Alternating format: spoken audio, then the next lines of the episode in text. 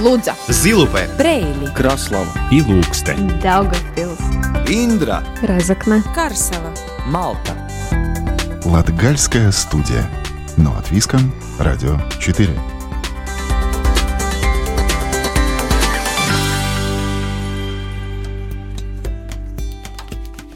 Здравствуйте! В эфире Латвийского радио 4 передача «Латгальская студия» и с вами ее ведущая Наталья Терескина. В ноябрьском цикле передач продолжаем говорить о прошлом и о будущем латгальских школ и образования. Мы уже рассказывали о судьбе закрытых школ в Лудзенском крае и Даугупилсе, встречались с молодыми преподавателями. Сегодня в продолжении темы отправимся в Даугупилский край в Скрудаленскую основную школу – которую закрыли 4 года назад. Однако здание бывшей школы не пустует. Еще встретимся с Александром Масловым. Александр ушел из армии и переехал из столицы в Латгалию.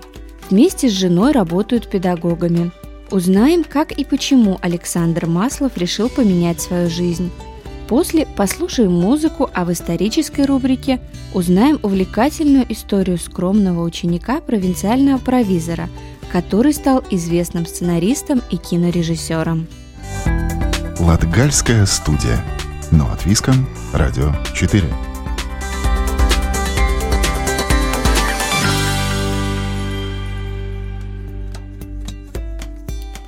Летом 2016 года в Латгалии закрыли 7 школ. Среди них Скрудалинская основная школа. Но этому зданию, построенному в Первую Республику, повезло. В этот же год там организовали многофункциональный центр Скрудалена, который оказывает услуги жителям ближайших властей. Что удалось организовать за эти четыре года, а что не получилось и почему, подробнее в сюжете Сергея Кузнецова.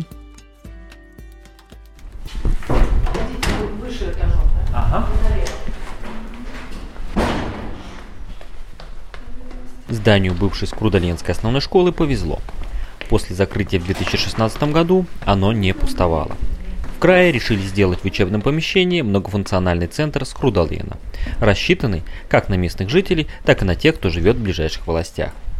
Здание построили в конце 30-х годов, как школу, и эта функция выполнялась более 70 лет. Школа и сегодня сохраняет шарм ульмановской эпохи, рассказывает руководитель центра София Мола.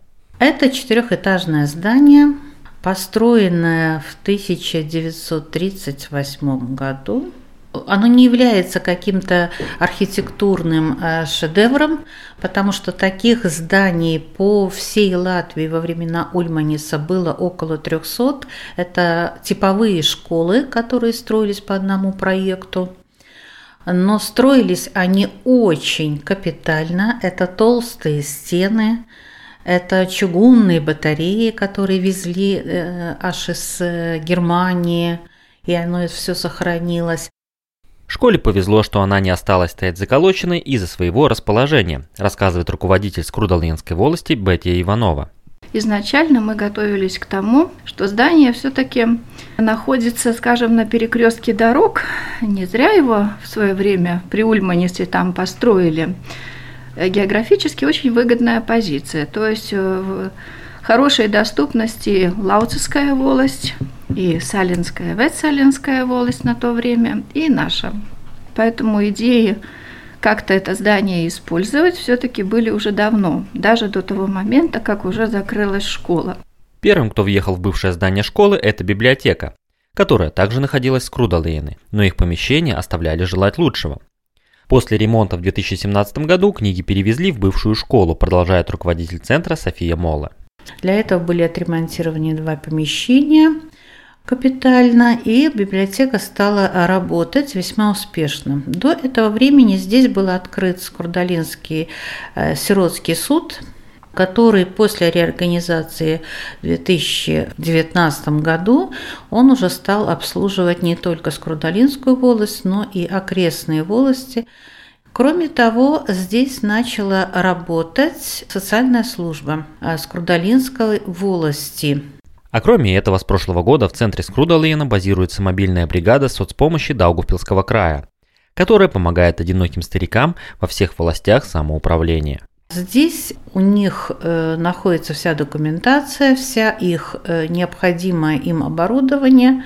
Сюда подходит машина, они э, забирают все, что необходимо, разъезжаются по всему Новоду, очень далеко, начиная от Краславского, рубежей с Краславским Новодом, заканчивая Ликсно, Науене. В общем, весь, абсолютно весь Новод охватывается. Но главная задача, которую преследовали в крае при открытии центра Скрудалена, это создание дневного центра для разных социальных групп.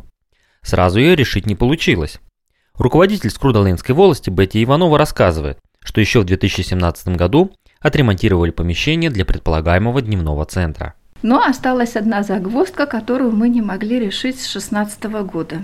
Был сделан проект по обеспечению доступности помещений, потому что для того, чтобы узаконить дневной центр, нам в любом случае должно быть заключение получено от э, надзирающих, скажем, инстанций, которые не дадут положительного своего уже отзыва, если не будет обеспечена доступность, то есть э, э, категории жителей, которые имеют инвалидность, и им перемещаться по лестницам трудно или невозможно. Проект написали в Управлении развития Даугавпилского края с расчетом получить европейское финансирование. Но сразу не получилось. Тем не менее, попытка следовала за попыткой, и, наконец, в этом году проект одобрили – рассказывает Бетти Иванова. Сейчас в центре работают над установкой подъемников. Но работы будут закончены предположительно где-то в феврале, в марте. Ну и тогда уже останется именно уже, скажем, бумажная работа, э, получить документы о том, что это действительно помещение для дневного центра, где предполагалось так, что по дням, например, э, ну, условно, да, я пока так, например, понедельник, малообеспеченные Э, вторник мамочки многодетные, которые могут прийти с детьми, третий день пенсионеры. Была мысль такая, что вот по дням как бы определить, какие категории жителей будут встречаться, что-то делать, чему-то учиться, может быть, даже хоть тоже совместное выпекание как, каких-то пирожков, и то это уже будет какое-то действие. Во время ремонта строители вывезли десятки тонн глины и песка, которые использовали как утеплитель, засыпая под пол. Замена их на современные материалы снизила нагрузку на несущие конструкции, отмечает руководитель центра София Мола. Строителям пришлось вывести из этого здания э, очень много песка, глины особенно, и заменить на современный теплоудерживающий материал. Глина, кстати, она э, оказалась еще и консервантом очень хорошим. Она вы... Э, законсервировала буквально все деревянные э, несущие конструкции, что, конечно, было плюсом. Но вот ее тяжесть – это был большой минус. Но к ремонту подходит аккуратно, добавляет София Мола. К примеру, если устанавливают новую дверь, то она идентична той, что была раньше. То же самое касается окон.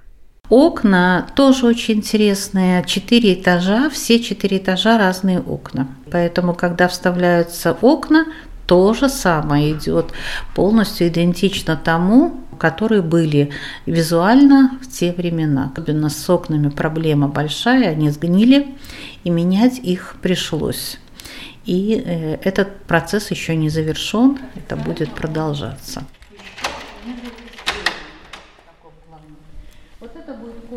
Дневной центр в здании бывшей Скрудалынской основной школы разместят на третьем этаже. Каждый кабинет уже готов к работе, продолжает София Мола. Для этого подготовлены специальные помещения. Это помещение физиотерапии, это учебный класс с оборудованием, где можно будет проводить всевозможные семинары или обучение. Это оборудованная кухня, где их э, сами люди, сами посетители центра, те же инвалиды смогут приготовить себе какие-то блюда, поучиться, как работать с техникой кухонной. Это помещение для отдыха и отдельное помещение для персонала, который будет сопровождать. София Мола демонстрирует комнату за комнатой, рассказывая, что в них будет. Дневной центр – это вопрос времени, но в школе еще много других помещений, которые можно приспособить под разные нужды. После школы осталось весьма хорошее оборудование мастерских, деревообработка, металлообработка. Э, в здании находится хороший обширный актовый зал со сценой. Есть помещение, где мы можем разместить молодежь, сейчас идет такие разговоры о том, что здесь, возможно, организуется центр для молодежи для нескольких властей. А, я думаю, что со временем, конечно, центр заживет полной жизнью. Как только будут установлены подъемники, это уже будет вопрос решенный, мы сможем переквалифицировать здание. В центре Скрудалена также находится социальная служба. Соцработник Юлия Жугора рассказала, что в этой школе училась ее мама. Кабинет Юлии – это бывшая учительская, а за следующей дверью сидел директор. Ну, воспоминаний, конечно, много. Очень э, такие положительные эмоции вызвал актовый зал, который есть наверху. Он остался в прежнем виде, как он существовал до этого. Очень много воспоминаний о школьных каких-то мероприятиях. Кроме этого, многие посетители раньше получали образование в этой школе, продолжает Юлия Жугура. Кто приходит сюда ко мне, мои клиенты также вспоминают, что здесь была учительская и совсем рядышком вот кабинет директора. У кого-то есть воспоминания, когда вызывали за что-то поругать к директору, приходилось проходить через вот этот мой кабинет. Также в моем кабинете, как вы видите, есть печь, она сохранилась со времен еще Ульманиса, когда строилось это здание. Э, сейчас она ну, не используется так, как э, отопление, но она, вы видите, отреставрирована. Многие вспоминают, у многих есть воспоминания о том, что надо было принести дрова, в то время затопить вот эту печь. Так что у меня достаточно интересный кабинет в этом здании. Но, тем не менее, все реализовать не удалось, как это задумывалось изначально. К примеру, когда создавали центр Скрудалена, рассчитывали, что получится открыть в здании аптеку. Но со временем стало ясно, что это маловероятно рассказывает руководитель управления Скрудаленской волости Бетти Иванова. Когда у нас была аптека в Силано до 2009 года, в то время они находились здесь только потому, что им было разрешено не платить за отопление. На тот момент им это было выгодно. Как только им было значит, выслано предупреждение о том, что с началом, например, отопительного сезона вы уже будете платить, они тут же аптеку закрыли. Поэтому переговоры можно вести с какими-то аптеками и разговаривать, но повлиять на них мы, к сожалению, не можем. Это уже дело, дело бизнеса. Еще одно из пожеланий местных жителей – это открытие фельдшерского пункта. Но этого не будет. Ближайшая врачебная практика находится в Силане, это около 8 километров от Скрудалена. А также есть кабинет в соседней волости в Червонке, продолжает Бетти Иванова. Помещение, опять же, мы не можем выделить безвозмездно. Каждый начинает смотреть и считать свои денежки, насколько ему это выгодно. Поэтому, например, наша врач на своих скажем, общественных началах, да, или по своей воле она вела прием одно время в Скрудалине. Но точно так же, когда мы объявили ей, что надо будет платить, то она сказала, мне это не будет выгодно. Ну, все упирается в деньги. Но что точно появится рано или поздно в здании бывшей школы, это историческая экспозиция. Руководитель центра София Мола собирает все артефакты прошлого, что остались от школы, а кроме этого, жители активно пополняют коллекцию, делясь тем, что завалялось в подвалах и на чердаках. Помещений хватает, и София Мола уверена, что в одном из них получится сделать уголок, посвященный истории родного края. Латгальская студия. Но от Виском. Радио 4.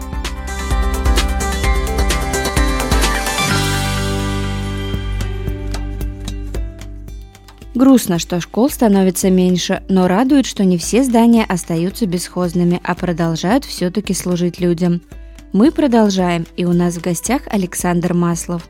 Александр ушел из армии, уехал из столицы и теперь преподает в Резакненской музыкальной школе Яниса Иванова, а также в Лудзенской основной школе. Помимо этого является руководителем духового оркестра в Лудзе и участником оркестра города Резакна – как и почему наш гость решил поменять свою жизнь и, конечно, о плюсах и минусах выбранного пути в интервью. Добрый день. Добрый день. Александр, вы год назад начали преподавать в двух латгальских школах, но до этого служили в армии. А вы играли в оркестре национальных вооруженных сил. Почему ушли и как музыка стала вашей работой? Ну, ушел я, потому что это была наша давняя мечта с женой вернуться на родину, Латгалию. И как-то вот после, после свадьбы мы решили, что нечего ждать, надо свои мечты воплощать сразу. И как-то вот я в армии послужил, поиграл, узнал что-то новое, взял все, что можно было взять, и поехал дальше. Я сам бы никогда не подумал, что я буду учителем, но так вот шаг за шагом как-то я, я понял это, что я хочу этим заниматься. Не круглосуточно, конечно, но немного преподавать так, чтобы что-то развивалось, и я сам развиваюсь при этом, потому что во всех учениках я вижу и свои ошибки какие-то, и все время, получается, я и им повторяю все время всякие фундаментальные вещи, и, и сам повторяю. А вы работаете в школах Резекна и Лудзе. И в Лудзе руководите духовым оркестром, а в Резекне являетесь участником Резекненского оркестра. Как удается все совмещать? Ведь это занимает очень много времени. Да, это занимает время, но здесь как-то кажется, пусть даже я работаю на сравнительно много работах, если сравнить с Ригой, но здесь я как-то чувствую себя, что я работаю меньше. Управлять и играть в оркестре – это довольно-таки легко для меня, потому что я много лет, э, получается, я и учился, играл в разных оркестрах и работал. И я был и по ту сторону, как быть учеником, и как быть учителем, и как быть э, исполнителем. И много наблюдал, как дирижируют разные дирижеры. И это как-то не настолько сложно все, как кажется, потому что это идет э, таким натуральным путем. Это как, э, как э, то же самое, как вот мы дышим. Мы не думаем об этом, как мы дышим. Вот и так же с оркестром, так же, как я вот много и играл, и преподавал, и теперь это все идет автопилотом, ты это просто все видишь, и особо не, не стоит напрягаться. А как удается справляться с удаленным обучением? Вот как преподавать музыку онлайн? А, понятно теория, а практика? Да, с удаленным учением это очень сложно, и сложно и для детей, и сложно для учителей, потому что через э, видео или через э, звонок это все равно звук, он искажается, и очень трудно диагностировать проблему. И если это получается, то, тогда следующий шаг – это объяснить этому ребенку. Но это очень сложно, я очень доволен, что пока что мы можем встречаться э, с детьми и работать, так как это индивидуальные уроки. Весной было намного сложнее, когда все было удаленно. Я надеюсь, что это так и продолжится, потому что вот такие практические занятия – это очень сложно, особенно маленьким детям, которым трудно фокусироваться, и они до конца не понимают, что и как, и надо все время наблюдать и все время напоминать, так как мне было смешно, когда вот духовой инструмент – я детям говорю, что твой главный инструмент – это твои легкие, твое, твое дыхание.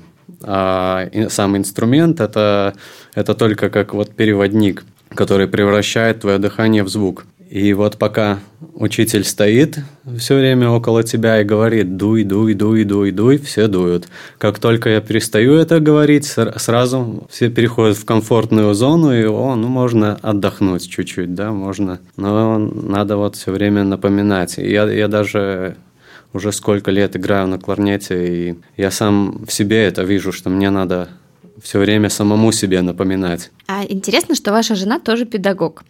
А расскажите, какие предметы она преподает и в каких школах?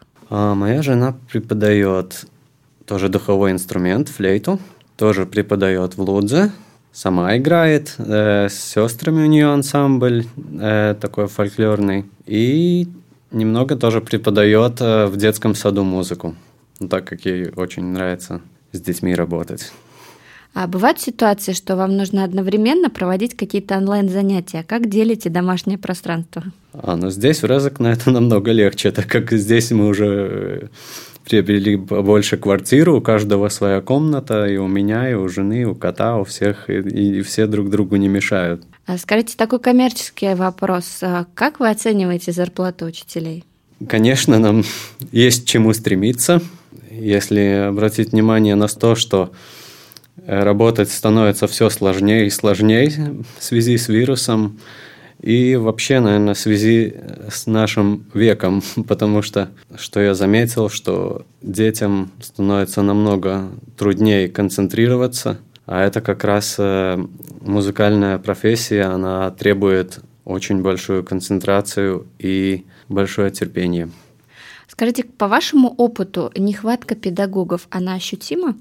Да, она ощутима, и это особенно сейчас в Латгалии, и что я вижу, что люди не хотят больше работать учителями, так как причина? вот э, причина как раз, я бы сказал, в зарплате и в том, что учитель совсем не защищен. Значит, у ребенка очень много всяких прав, а учителя ничего. И, и тебе, получается, надо все время бороться с этим ребенком. Он, он вся, э, часто, ну, я сам знаю, я сам такой был, что и хочется много всего другого поделать, не хочется заниматься. И с другой стороны, получается, родители, которые тоже очень пытаются все время защитить ребенка и не пытаются вникнуть в то, что у ребенка тоже могут быть какие-то обязанности. А весь фокус на то, что у всех только права, и получается, вот учитель, учителю некуда податься, и нет никакой поддержки особо. Много желающих учиться музыке? Ну, я думаю, что раньше было больше. Сейчас, как я и сказал, что многие хотят э, побольше заработать, но музыкант это, наверное, не та профессия, где можно делать легкие деньги. Это скорее профессия такая, что она должна нравиться, и ты от этого получаешь какие-то эмоции, ты развиваешься, ну и дополнительно получаешь какой-то доход. Но богатым этим не станешь. И завершающий вопрос. Э, музыка для вас это? Это жизнь. Спасибо вам большое. Напоминаю, что у нас в гостях был Александр Маслов, молодой учитель. Э, спасибо, до свидания. Латгальская студия. Но от Виском. Радио 4.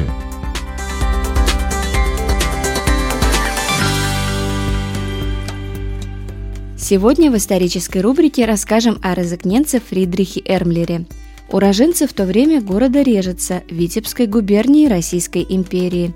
О скромном ученике провинциального провизора, который никак не мог предположить, что пройдя через фронты гражданской войны, станет чекистом, а затем снова, резко сменив курс, станет известным сценаристом и кинорежиссером.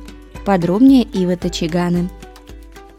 Резекне знаменит своими людьми, прославившими свой родной город не только на родине, но и за границей. Один из них – советский кинорежиссер, народный артист СССР Фридрих Эрмлер.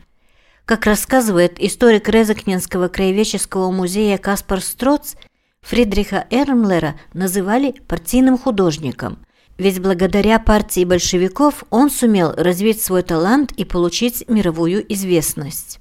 Э, Фридрих Эрмлер, кинорежиссер, который родился в Резекне в 1898 году э, в довольно бедной семье. Когда ему было 12 э, лет, ему пришлось работать, потому что в 1905 году семья осталась без отца. Он уехал Соединенные Штаты Америки. Уже тогда Фридрих проявлял интерес к кинематографу. Он бегал смотреть кино в кинотеатр «Диана», единственный кинотеатр в городе. Но путь в кинематограф был долгим и трудным, ведь впереди были и война, и революция, и сталинское время. Он э, становится участником э, Октябрьской революции, потом он э, работает э, в так называемом НКВД, также он вступает в большевистскую партию, ну и потом уже в 1923 году он вступает в Петроградский институт искусства и начинает учиться на актера. После первой киноленты он понимает, что это не его, и становится режиссером. Большая часть фильмов, созданных Фридрихом Эрмлером, это фильмы, тема которых о руководящей роли коммунистической партии, о патриотизме советских людей. В 20-е годы он снимает шесть кинолент.